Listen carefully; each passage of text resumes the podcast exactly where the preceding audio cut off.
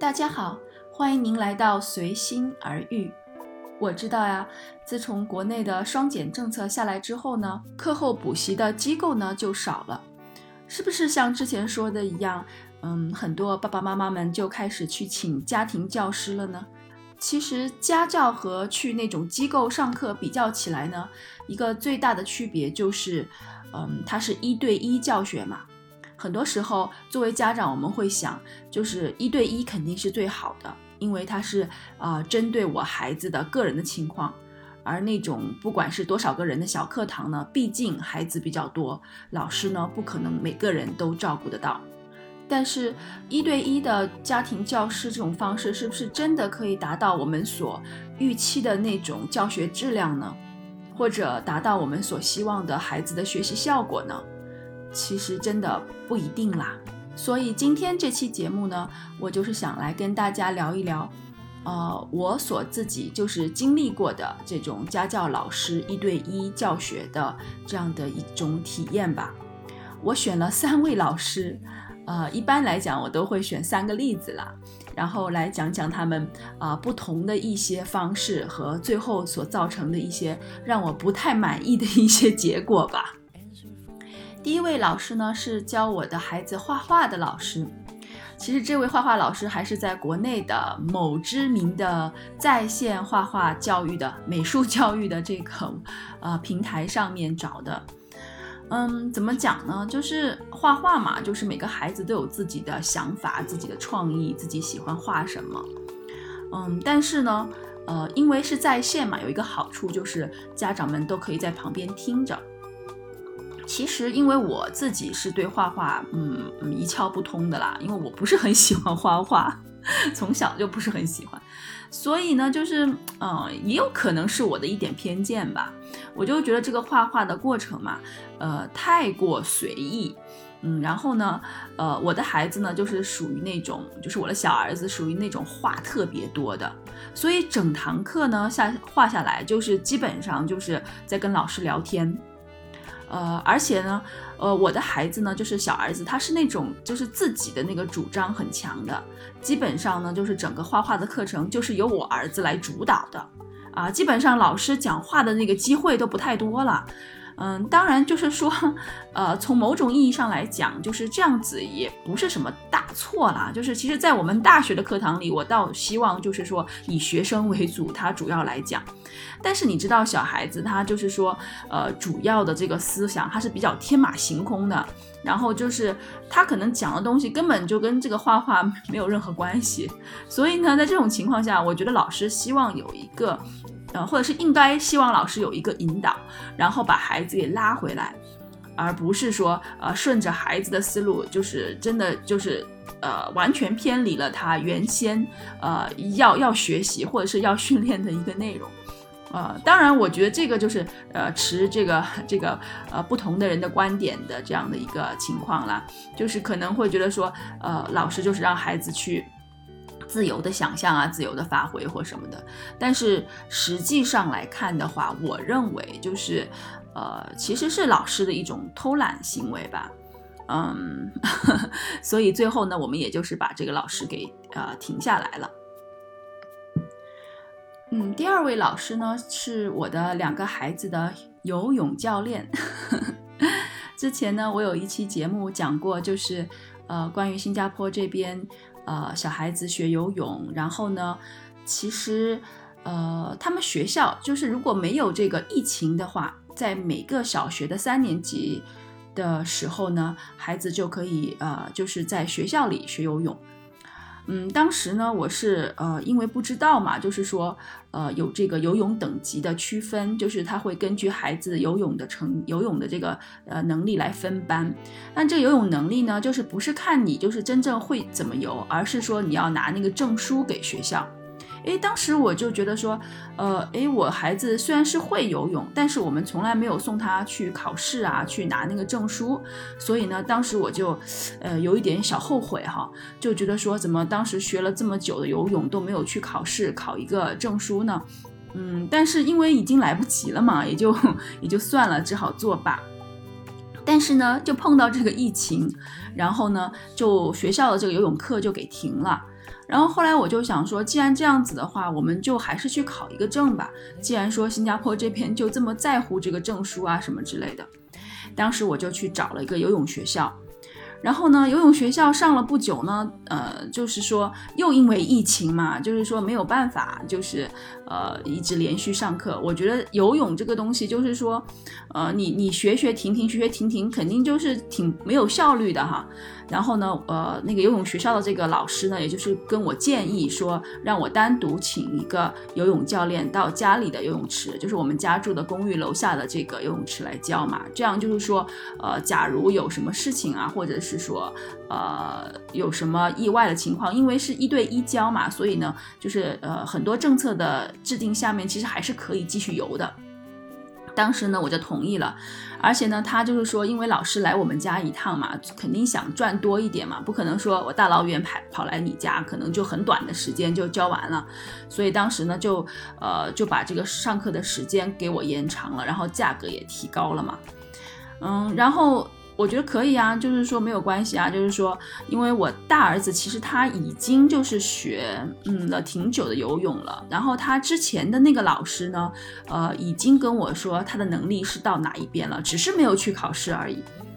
嗯，然后呢。呃，在这种情况下呢，就是说，我觉得就是只是可能说加强训练一下。如果当这个如果可以考试的时候呢，因为他们是个游泳学校嘛，就应该可以呃帮我呃来安排，就是这个考试啊、拿证书这些事情。当然，我觉得也是我自己太想当然了啦，很多事情可能没有沟通太清楚，自己是作为父母，我自己也是有责任了。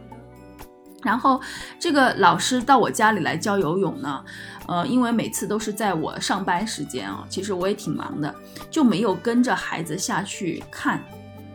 然后呢，我们现在这个就是一直游了大概有三四个月吧，就这个一对一的老师教游泳的。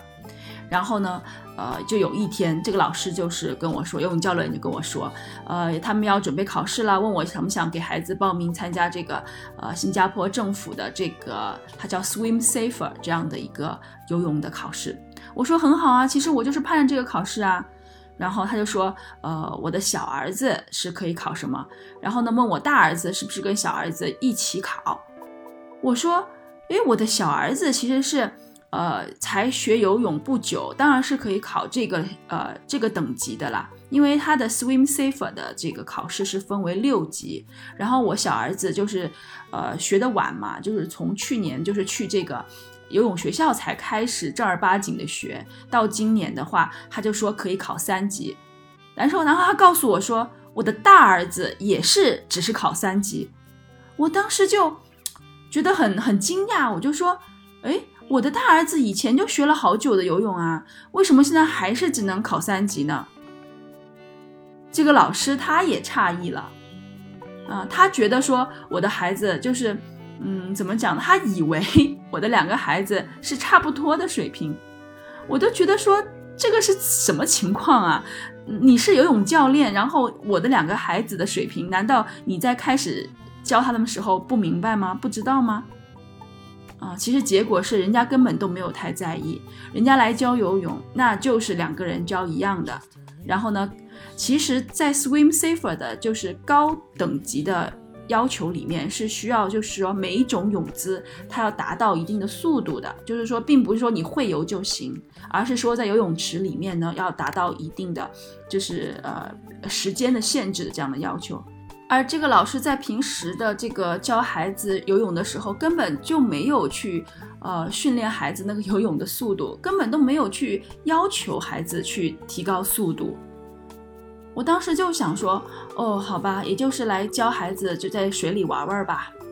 我我真的特别的无奈吧，我觉得可能也真的是怪我自己。嗯，太想当然了。我想这个老师应该是那个游泳学校派过来的，然后我的孩子的情况，应该那个游泳学校的老师应该是知道的。然后呢，这个老师过来教的时候呢，应该就是从呃他之前在那个学校学游泳的这个一个情况的一个起点作为起点，然后呃往后继续学。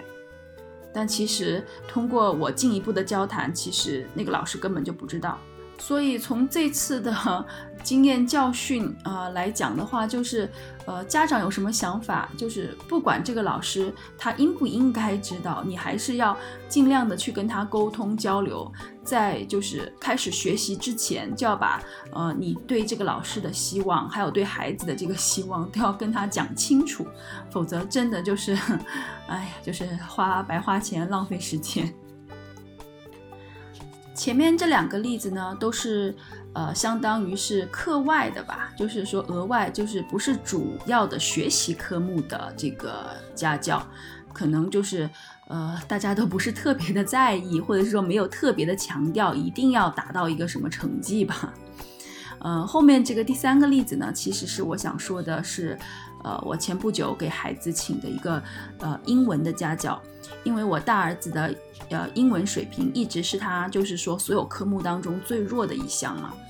而且呢，我当时呃也想过，就是说请家教不可以随便的请，一定要就是说呃请一个比较好的。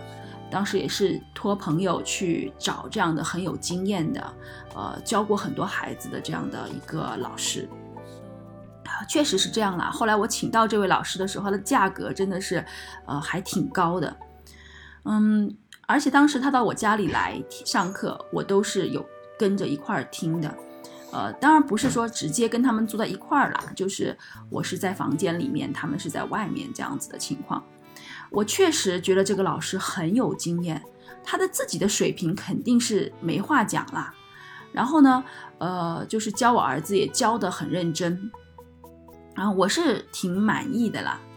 嗯，但是呢。后来我发现了一个问题，就是呃，我们每个人都觉得，就说一对一的老师是针对他啊你自己孩子的一个情况，